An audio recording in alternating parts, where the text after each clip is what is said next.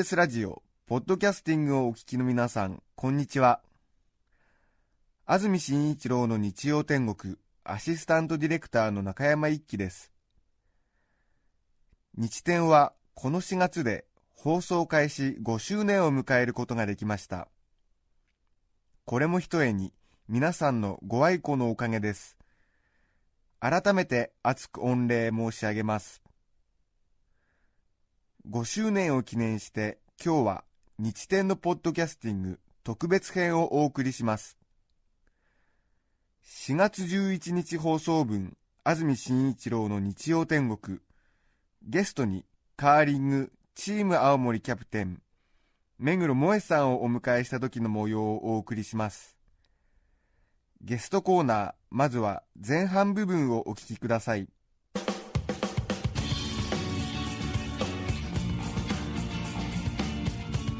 それではお待たせしました。今日のゲストを紹介します。カーリング女子日本代表チーム青森のキャプテン目黒萌さんです。おはようございます。おはようございます。目黒萌です。よろしくお願いします。よろしくお願いいたします。もうオリンピックの中継でね、え。ー、目黒さんのことを知らないっていう方は多分いらっしゃらないんじゃないかなと思いますけれども、はい。はい、また名前が可愛らしいですよね。本当ですか？草冠に明るいに、はい、えー、絵画、ピクチャーの絵で萌さん。ありがとうございます。本名ですよね。はいそうですよね、え。ーカーリングはこの間またニュースで見ましたけど、はい、日本に帰ってきたのは、えー、と3月の末でした。3月末で、はい、あれは、えーと、世界選手？はい世界選手権でまたカナダの違う州なんですが、はい、はい、行っておりました。1シーズンで世界選手権と何回？世界選手権は、えっと、1回なんですけど、えー、今シーズンはオリンピックそれから世界選手権がこう重なって、えー、はい、4年に一度のなんていうか、まあ、大会がたくさん多いシーズンであったんですが、えーはい、世界大会というのは大体オリンピックのない年だと？オリンピックのない年でもある年でもまあ3月末に本当シーズン最後にやりますね、今回のそのついこの間あった3月にあった世界選手権が。はい。はあじゃちょっと今一息ついているところ。そうですね。ゆっくり休めましたしあと、えー、イベントにもたくさん呼んでいただいて、はい、えー、そういう出演する機会もあってリフレッシュしていますね、えー、はい、今シーズンオフになったんですか？はいそうです。はあ、はい、カーリングはシーズンインはいつからなんですか？と私たちの場合ですと9月から、はい、カナダにまた合宿に行って、えー、練習試合をしてっていう形になって、て夏の間はあの筋トレなどをして、はい、こう体を鍛えてます。そうですか、はい、カーリング選手は夏はどういうトレーニングしてるんですか？主にあの有酸素を走ったりですとか、ええ、あと瞬発力も大事なのでダッシュ、はい、あとあの氷はないので、ええ。と練習用のシートを使って、はい、のブラッシングのゴシゴシこする練習ですとか、はい、あとはバランス感覚筋力アップのために、えと基礎的な筋力トレーニングをやってます、はい、実際にあのいわゆるこう膝を曲げてストーンをピューと投げる練習みたいなのは、はい、それはもう9月に入ってからっていう形になります、はい、じゃあちょっと感覚を忘れてしまいそうに。そうですね。でもほとんどもう9月にもすんなりとこう入れるように年々なってきましたね、えー、はい、そうですか、はい、夏場は本当にあのストーンをこう滑らす行為からは完全に離れるんですね、はい、離れます。はい、なんかやってみたくなりませんか？もちろんあのイメージトレーニングで、はい、そう鏡の前でやはりその姿勢をとって、はい、こう石を離す瞬間まで、はい、え確認するということは何度もやってます、えー、はい。あとね世界レベルの日本代表選手に聞くことじゃないかもしれませんけどなんかこう物をぴったり止めてみたいみたいなそういう。あでもあの初めて昨年ダーツをやってみたんですけど、はいはい、あのこういう投げる瞬間の手先の感覚ですとか、はい、そういうのは本当ためになるなっていうふうに思いましたね、そうですよね、はい、実際ダーツの方はどうでしたか？初めてだったので、本当に難しくて、あの惨敗でした。とはいえ、ね、やっぱりいえまだ。同い年のやっぱり女の子に比べると、うん、女性に比べると、ダーツもかなり本当に通じるものがあるんじゃないかななんて思います。そうですよね、はい、あと全くあの本当にごめんなさい素人の意見でなんかボーリングとかすごいうまいんじゃないかなとか。ボーリングはですねよく言われるんですが、はい、かなりこうカーリングと違う要素もあるので、ええ下手くそです。あそうですか。はい。でもフォームなんかはバッチリじゃないかと。やはりこうあのボーリングも少しこう回転をかけてカーブさせていくような、はい、あの狙い方もあるので、えそこは似てるなと思うんですが、え、はい。ちょっとあまり 結果から見ると下手だ結果から見ると下手、はい、あそうですか、はい、へえいやなんかあれカーリングって15メートルとか10えーと大体40メートル近くの的を狙って投げますね最終的に失礼しました。40メートルも。40メートルぐらいです。ごめんなさい。テレビで見るともっと短い。短く短くしますね。40メートルって言ったら。ねもう、はい、全速力で走っても。すごいですよね。そうですね。シート自体が50メートルあるので、はい、そこからやっぱり蹴り出して離すまでの距離そ、ね,、れから止めるところの距離って考えると、はい、はい、35メートル40メートル弱ぐらいすごいですよね、東京都内だったら信号一つ分ぐらいの間隔を要するにストーン投げて狙い通りのところにピタッと収めるわけでしょ？そうですね。すごい。そう考えるとすごいですよね。すごいですね。はあなんかなんか日々の暮らしになんかこうこれはやっぱりカーリングやってるから人には負けないなみたいな。なんかわかんないですけどなんかこうバーのテーブルのグラス滑らしてるそ うなんでしょう、えー、結構やっぱり遠くのものにこう、えーポイってこう投げ入れる時とかもやってしまいますよね、はい、こう遠近感っていうのも大事ですし、そう、ね。えー、いう距離感を掴んでこうイメージ通りにこう投げるっていう動作は思わずチャレンジしたくなりますね、そうですよね、はい、やっぱり視力もいいんですか？視力はあの私は、ま完全によくはないので0.7とか8とかなので、カーリングの時だけはコンタクトをしなければ、あの狙ったところに投げれないので普段は裸眼でカーリングの時だけコンタクトっていう風にしてます。あそうですか、はい、すごいような50メートル先のところにピタリと入れますからね。すごいですね。はあしかもちょっとこう回転かけてねあの、はい、邪魔な石をストーンを避けてこうそうですね、ね、回転をどのぐらい曲がるかって読むところもすごくカーリングの醍醐味なので、はい、読み間違えるといくら投球者がいいところに投げても、はい、の狙い通りにいかないっていう風になってしまいますね。はい、多分表面のガリガリ感とかそういうのも見たり。そうですね。表面の感触だとか今日のアイスの滑り具合曲がり具合っていうのも見てます。そうですはい、いやすごいよね。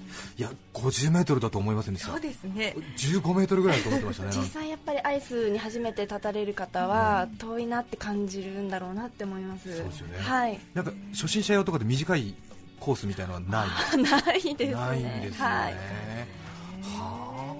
最初ねちょっと5メートルぐらいのところでやったらなんか楽しそうだなって思いますけどね。でも練習としてははいあると思いますね。5メートル台のところでこのハウスの石の動きだですとか、うん、そういうふうに確認するっていうのは、はい、いいと思います。なるほど、はい目黒萌さんのプロフィールですが1984年昭和59年生まれ、はい、北海道南富良野町のご出身、小学校3年生の時にカーリングを始めその後1年後ですね4年生の頃から本格的に競技に取り組みます。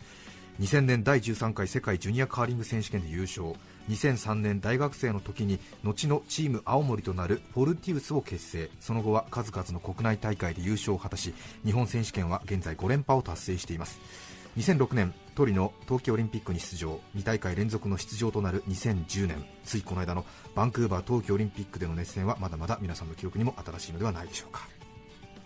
北海道南富良野町のご出身。はい。えー、お近くです、ね、近いですね。僕帯広、はい、あ失礼。帯広ですね。そうですね。はい、はい、えー、帯広目室清水と住んでましたね。車で2時間ぐらい2時間弱ぐらいで行けますね。よく、ね、はい行ってました。地元の時は、えー、はい、カーリングなんで始めたんですか？と両親がやっていまして、えたまたまあの地元にリンクができたんですね、はい、でそれでの両親に連れてかれ連れてかれてとかついていって、え自然にこう最初は遊びに行く感じで毎日通って、えで徐々に本格的にやり始めました、カーリングはやっぱ面白かったですか？と最初はやっぱり氷の上で、はい、本当に氷の上って面白いなとか、石のこうただ石を滑らすだけで面白かったですし、うん、そういう感覚だったんですけどやっぱり徐々にゲームをやっていくうちに、うん、こう勝った時がすごく嬉しくてショットが決まった時がすごくこう気持ちよくて、うんはい、そういうのの積み重ねでこうカーリングにどんどんのめり込んできました、はい、相当やっぱり運動神経は学校でもいい方だったんです、ね、私は特にあの持久力が好きで、はい、こう長い時間コツコツやるっていうことが、あの得意だったのでマラソンですとか、はい、とそういうものが好きで、はい、あと登山も小さい頃あの大自然のところだったので、父と一緒に行って長時間何かに集中するっていうことは得意でしたね。はい。えクラスのマラソンあ校内のマラソン大会とかは当然もうダントツぶっちぎりみたいな。あのこう学校はすごく少ない人数だったんですが、えまあでも1位でしたね。はい、全校生徒何人ですか？あの10人ちょっとぐらいおでした。10人ちょっと、はい。お複式学級ですか？複式学級でした。はい。何小学校ですか？南富良野町立落合小学校。あ落合はい。落合 ご存知ですか？えー、落合そう。カリカチ峠を越えてえて、はい、えーのところそうですよね、はい国道をずっと行くと突然落合っていう看板が出てきますね。はい、壁にこう絵があって、そうですよね。はい、ありますね。あそうですか、はいへえ、まあ、それだったら俺でも優勝できるかもしれない。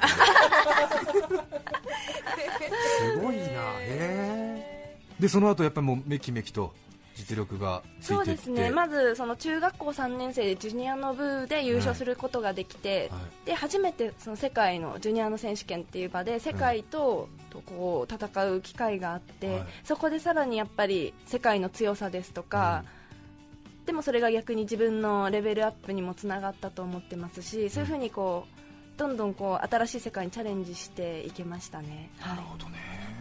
あとすごくカーリング見てるとあれなんですけどもカーリングってのは、えー、と4人でやるんでしたっけ、はいそうです。1チーム4人。はい、でえっ、とななんていうのかな？円円のもの。控えの選手が1人いて、あはい。リザーあブはい。リザーブの選手が1人いて、はい。5人1チームはいそうです。というのが、まあ、大体。はい。であのチームっていうのは、はい。それぞれ学校とかで作るんですか？と、私がジュニアでやってた時は地元で、はい。あのまあ学校だったり私は姉がいたので姉と一緒にやったりはい。やってたんですが、でまあそれからはこう続けたいってなってからは、はあのやはり目指すものが同じ人でこう集まって、レベルが一緒ぐらいの人そうですね、はい。で同じ目標例えばオリンピックに出たいですとか、えそういう目標が同じ人でええ。組むっていう形になりました。はい。じゃあちょっとここにこれぐらいのレベルの選手いますみたいな、どっかチーム入れてくださいとか。あーやはりあのジュニアの大会でもそうですし、青年の部っていうのもあって、そこでぱりいろんな選手も見てますしはい。対戦もしてるので、ええ。お互いこうこの人うまいなとか、うん。この人と一緒にやりたいなだとか、そういうことは、はい、思ってずっとやってきましたね。学校卒業してから、はい、はい今チーム青森ってすごい名前有名になりましたけどもはい。チーム青森はどうやって結成されたチームなんですか、とですね。やはり北海道で、まあ、高校までやってきて、え。それで今後またさらに続けたいって思うとなかなか当時はえっとやはり私は大学に進学したかったので、はい。大学に行きながらカーリングっていう環境が、ええ。っとまだなかったんですね、えそれで青森はすごくこう地域としてカーリングを盛り上げて、えカーリングに力を入れている地域で、そしてまあ大学もありますし、えっとさらにその前トリノに一緒に出た、えっと林さん小野寺さんも一年私が行く1年前に青森で、はい。とまあ、オリンピックを目指すっていうことで行っていたっていうのを、まあ、聞いて、えでもしオリンピックを目指すんだったら青森しかないなと思って、はい、なるほど。行きました。あそこで今ちょっと有力な選手が集まってると、そうですね、ええ。はい、まあ、当然誘い強烈な誘いがね多分あったと思うんですけれども。それでじゃあこのメンバーでということで。そうですね。で青森で集まった5人でチーム青森ということになる、はいそうです。なるほどねそうですか。へえ。それからえっ、とカーリングっていうとなんかポジションの名前がそれぞれありますあよね。はい。ええ。目黒さんはスキップっていう、はいそうです。それからえっ、とリードセカンドサードというはい。ポポジションっていうんですか？なんはいポジションで。ポジションですか？はいはい。スキップっていうのはキャプテンみたいなことそうですね。作戦を指示する、そして最後に自分が投球するっていう位置なので、えやはり中心になってチームの作戦だとか、はい。あのーまあそうです。チームの作戦を決めていくっていう役割です。そうですか。はい。でリードセカンドサードで123でスキップの人が最後に投げて。そうですね。で、まあ、リードセカンドサードは順番に投げていくんですが、えっと、サードはあのスキップが投げるときに代わりに、ええ。えっと、こう目印になるブラシを立ててはい。っていう風に、その時点であのスキップの役割を代わりにやるんですね。なので準スキップみたいなこと？そうですね。すね。あとはあのリードとセカンドっていうのは、はい。あのフロントエンドって言われてまして、えっとこうゲームのセットアップをしてはい。でそのセあの作ったセットアップをええ。サードとスキップがつないでそれを点につなげていくっていうあの役割があるので、え。サードはなのでこうリードセカンドでやってきたものをスキップにつなぐっていう,、うん。こうチームのつなぎ役っていう役割もあると思います。結構役割がはっきり。そうですね。なんとなくねあの手の空いた人がこう ブラシの係をやってはい。で一番ちょっとなんかねあの全体が見えてる人がこうやここはここみたいなことをやってるわけじゃない。なんか臨機応変に臨機応変にってわけじゃない。もう決まっているのでこの人の意思はこの人が吐くっていう風に決まってですね。はい、ええ。はあ。そうですね。でやっぱりそれぞれそのリード、セカンド、サード、はい。スキップ、スキップはなんとなくねちょっとねそのなんかキャプテンっぽい動きをするなっていうのは素人目には分かるんですけども、はいリード、セカンド、サードもそれぞれやっぱりそのはい。ポジションに適したはい。性格、能力みたいなのがやっぱり、そうですね。役割があります。はい。なるほど、はい。え。ーこれまでスキップ以外のポジションでやったことあるんですか？トリノオリンピックの時はリードとして出場しましたしあ失礼しました。あええとセカンドもやったことありますし、はい。サードはと中学生の時にええ。短い期間ですが、はい。経験はあります。あそうですか、はい。はあ。本当にどのポジションも、えなんていうかプレッシャーっていう意味では、えそれぞれの役割があって、ええ。とプレッシャーという意味では本当に一緒だなっていうふうにいろんなポジションをやってみてええ。思うので、ただ、はい、自分の役割をしっかりとこう何ができるかっていう、うん。何をしなきゃいけないかっていうことを考えながら、はい、やっていきました。そうですか、はい、だんだんだん重責になるようなイメージがありましたけど。そうですよね、はい、同じですね。そうそういう意味では、うんはい、ちょっとね素人目に見ながらもすごいプレッシャーのかかるスポーツだなと思ってね見てますよね、そうですね。なんかちょっとごめんごめんじゃ済まんないようななんかちょっとね。ちょっとね。そうですね。ね。話し合いね、うん。したり、えー本当になんか掴み合いとかならないんですかね？掴み合いまではならないですけど、うんやはりあの5人でやるスポーツなので、それぞれの意見がこう一致しない時っていうのはもちろんあって、はい。はいまあ、試合中は時間も限られてるんで、はい。こうまあ、なんとか折り合いはつけるんですけど、試合後にしっかりとこうどの試合もミーティングをして、やうん。っぱりこう言い言い合いというか、うん。はい、そういうふうに議論を重ねてやっていってます。はあ、ね議論が必要なスポーツなんだよね。そうなんですね、うん。じゃない。とやっぱり誰か一人にこう合わせる、うん。合わせてただうまくやるっていうんじゃなくて、うん。やっぱり5人の力をこう合わせないと、やっぱりさらに強いチームにはなっていけないと思うので、意見分かれたら多数決とかですか？多数決はやらないですね。はい。スキップの。ああそういう面ではあの、そうですね。やっぱり本当に意見が分かれた時は、スキップのやっぱり意思っていうのが、はい。あの通通してやってますが、はい。まあ、ミーティングなどで意見が分かれた時は、はい。やっぱり納得するまでこう、うん。はい、なぜそう考えるのか、うん。どうしてこうやったらどうなるかっていうふうに理由をどんどん突き詰めていって、はい。こう納得いくようにおと思っーていくようにしてますすごいですね。ですね。じゃあ、はい。長時間に及んだりするんですか？そのそうですね。及ぶ時もあります。試合後に、はい。すごいですね。ディベート能力みたいなディスカッション能力みたいなものが、ね重要ですね。本当にはい。コミュニケーションが、はいつもあの人議論うまいから丸め込まれちゃうんだけどみたいなでもやっぱり伝える力っていうのはうん思ってるだけでだったら足りないので、ねそういうふうに伝える力は必要だと思います。ねなるほどね、はい。ね目黒さんとご一緒しても本当に聡明な感じがうん。しますよね、そう。理路整然とね。本当に、え。決して言い間違わないみたいなね。すごいです本当にさあそんな目黒萌さんに今日紹介していただくテーマはこちらです、カーリングって結構大変なんです、まずは一気に紹介します。目黒萌さんが思うカーリングって結構大変。一つ目はスイープ。その2は即断即決。その3冷え対策。以上の3つです。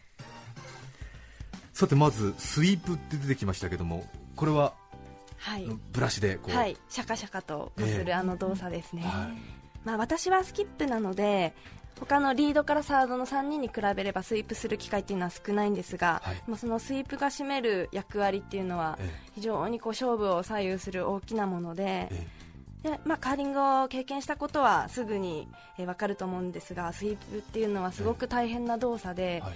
あの1回1頭スイープする最初から最,、最後までスイープすれば20秒からまあ25秒ぐらいかかるんですが、それをまあ1エンドに8投投げるので8回繰り返す場合もありますし、えともう全力で吐いて、また敵が投げるのを待って、まあ、はい。1分なりえそのぐらい待ってまたすぐに、はい。えー吐いてっていうことの繰り返しを、と10エンド、まあ、2時間半を繰り返すっていう、ええ。とてもタフな、えーはい、動作です。60回70回ぐらいそうですね。もちろん吐かない時もあるので、ええええ。まあ、全部が全部っていうわけではないんですが、そうですよね。はい。また 50m って聞くとまあ最初からは吐かないでしょうけども、はい。でもね結構ね 10m 真剣にここ真剣にはい。吐いてくださいって言われたら結構きついですよね。かなりこう動かす速さ、それからかける力が大事なので、えいかにこう重心を乗せながらもでも速く動かすかっていうことが重要で、い。やっぱり体がぶれてしまってははい。速く動かせませんし力も入りませんし、えそれをこうあの支えるフィジカルだとか、はあと速さを判断するのもスイープのスイーパー、吐く人の役割なので、集中力だとか判断もしながらでも力も入れてっていう風に、えーやっていかなければいけないので。ね。はい、あれ吐いてる最中に石にブラシぶつけちゃったりすると、ねあれは失格なので石をこう取り除かなければいけないので。ですよね。皆さんね子供投げにね結構ね。ね自分もずれながらやってらっしゃいますけど。あーギリギリやっぱり石の近くをは吐くことでより効果が、はい。あのあるのでできるだけ近くを吐きたいっていう風にやると、本当に当たってしまう危険そうもあるので、ねはい、気をつけなければいけないところですね。力技にして繊細なっていうね。そうですね。一番ね手震えちゃうみたいなことだよねあれやっぱりあの石の前をこう氷をシュッシュッシュッとするとはい、全然滑りが違うんですか？そうですね。滑りは最大でまあ2メートル程度伸びると言われてますし、あと方向も微調整するっていう役割もあります。えーはあ。はい。ねえすごいよね。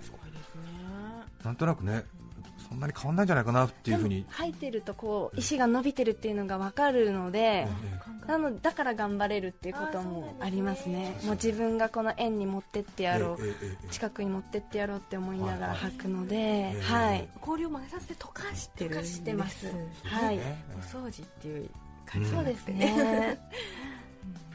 それからあの有名になりましたヤップヤップとかウォーとかいうのは、あれは何語なんですか？あのヤップなんですが本当はイエスの変化形でヤってえ言っているので、ええ。それはもう英語ですね、はい。ベースは。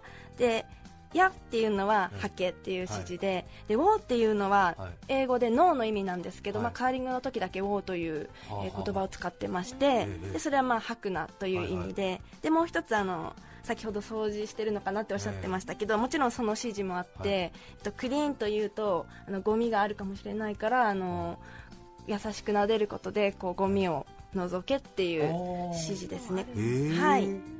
で他の私たちはあまり使わないんですが他のチームで強くハケの時をハードって言っはい。たり、ハリーっていう言葉を、ええまあ、英語なんです。が使っているチームもあります50メートル離れてますからねやっぱりね。そうですね、ええ。声の大きさも大事ですし、ええ。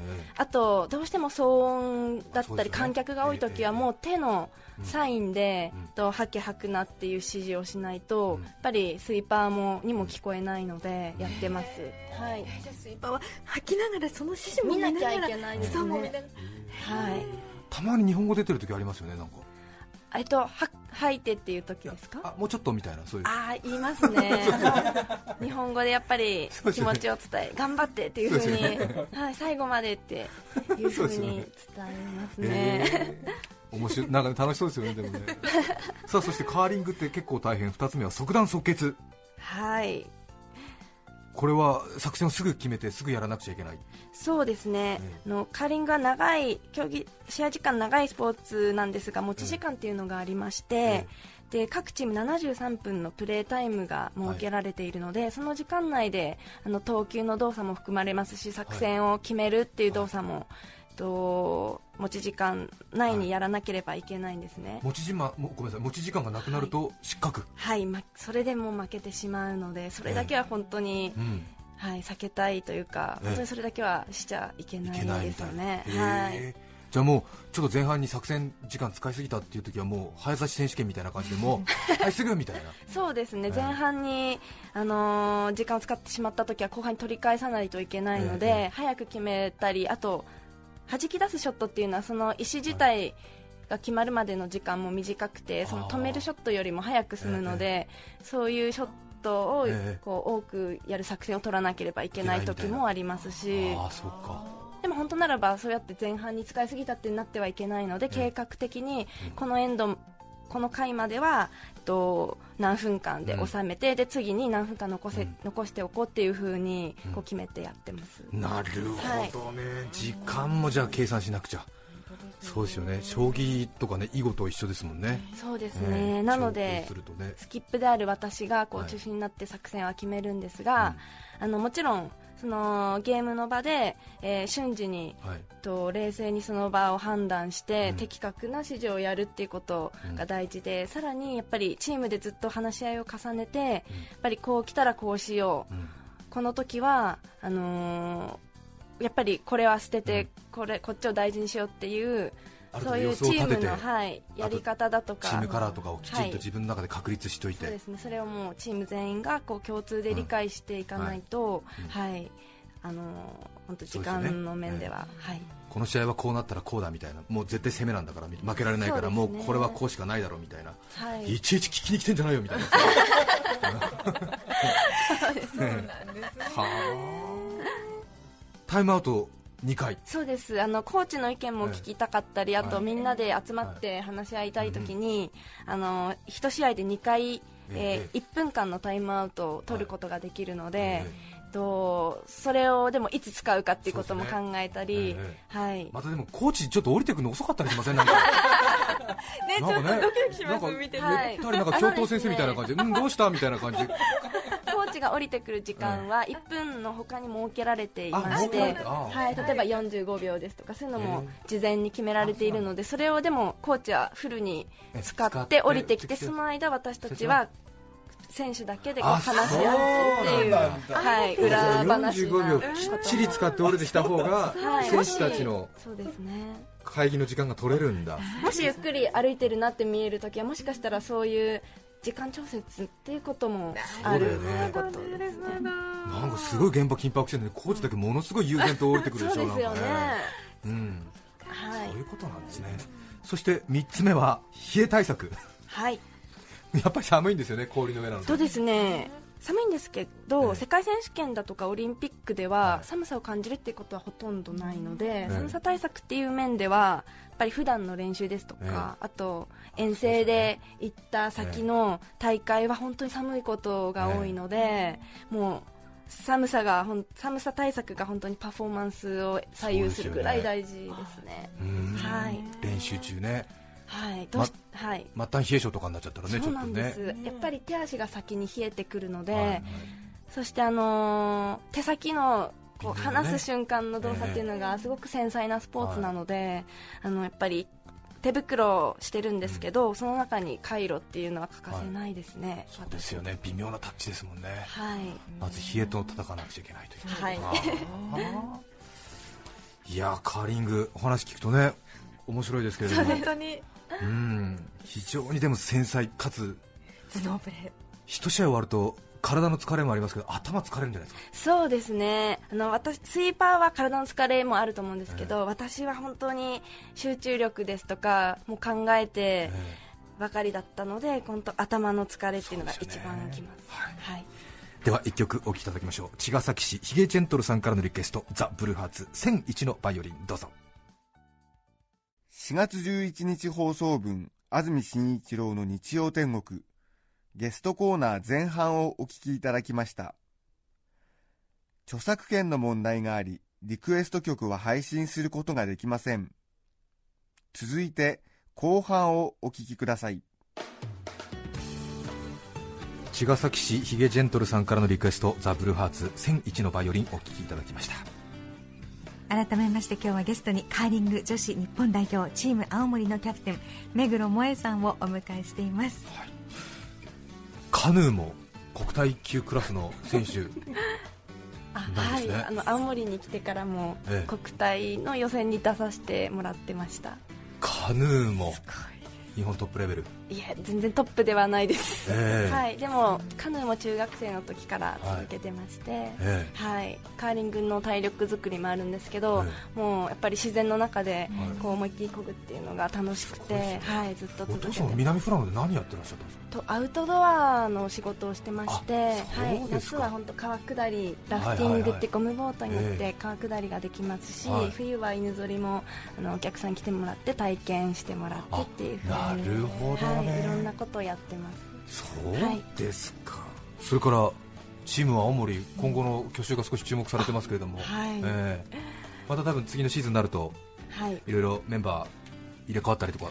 そうで今の時点ではあの、ええ、まあ、自分自身もまだ考え中というところもあって、はいね、やはりやっぱり自分の気持ちっていうことともちろんチームもあるので、うん、まあ、みんなの気持ちがまずこうしっかりと次にこう向かって決まっていくっていうことに費やす時間だと今の時期は思っているので。うん。はい。はい、やはり4年間やっぱりオリンピックを目指して、ね、それだけを考えてやってきて、え今こうなんとか普段考えないようなことまでいろいろ考える時間があって、うんはい、いろんな意味でこうリセットしてリフレッシュして、うん、本当にこういうこの春はなんか人生で一番なんかたくさんのこと考えてるなっていうふうに思ってますね。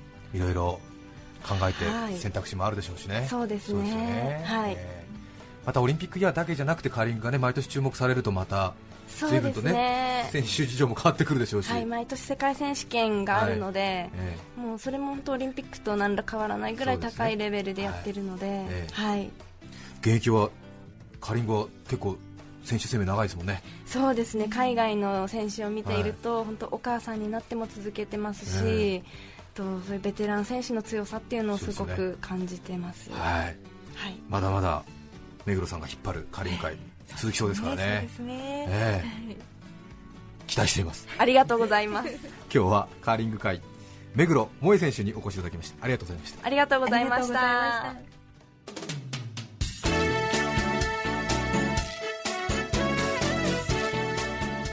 ここでスペシャルウィークのお知らせです4月25日の安住紳一郎の日曜天国。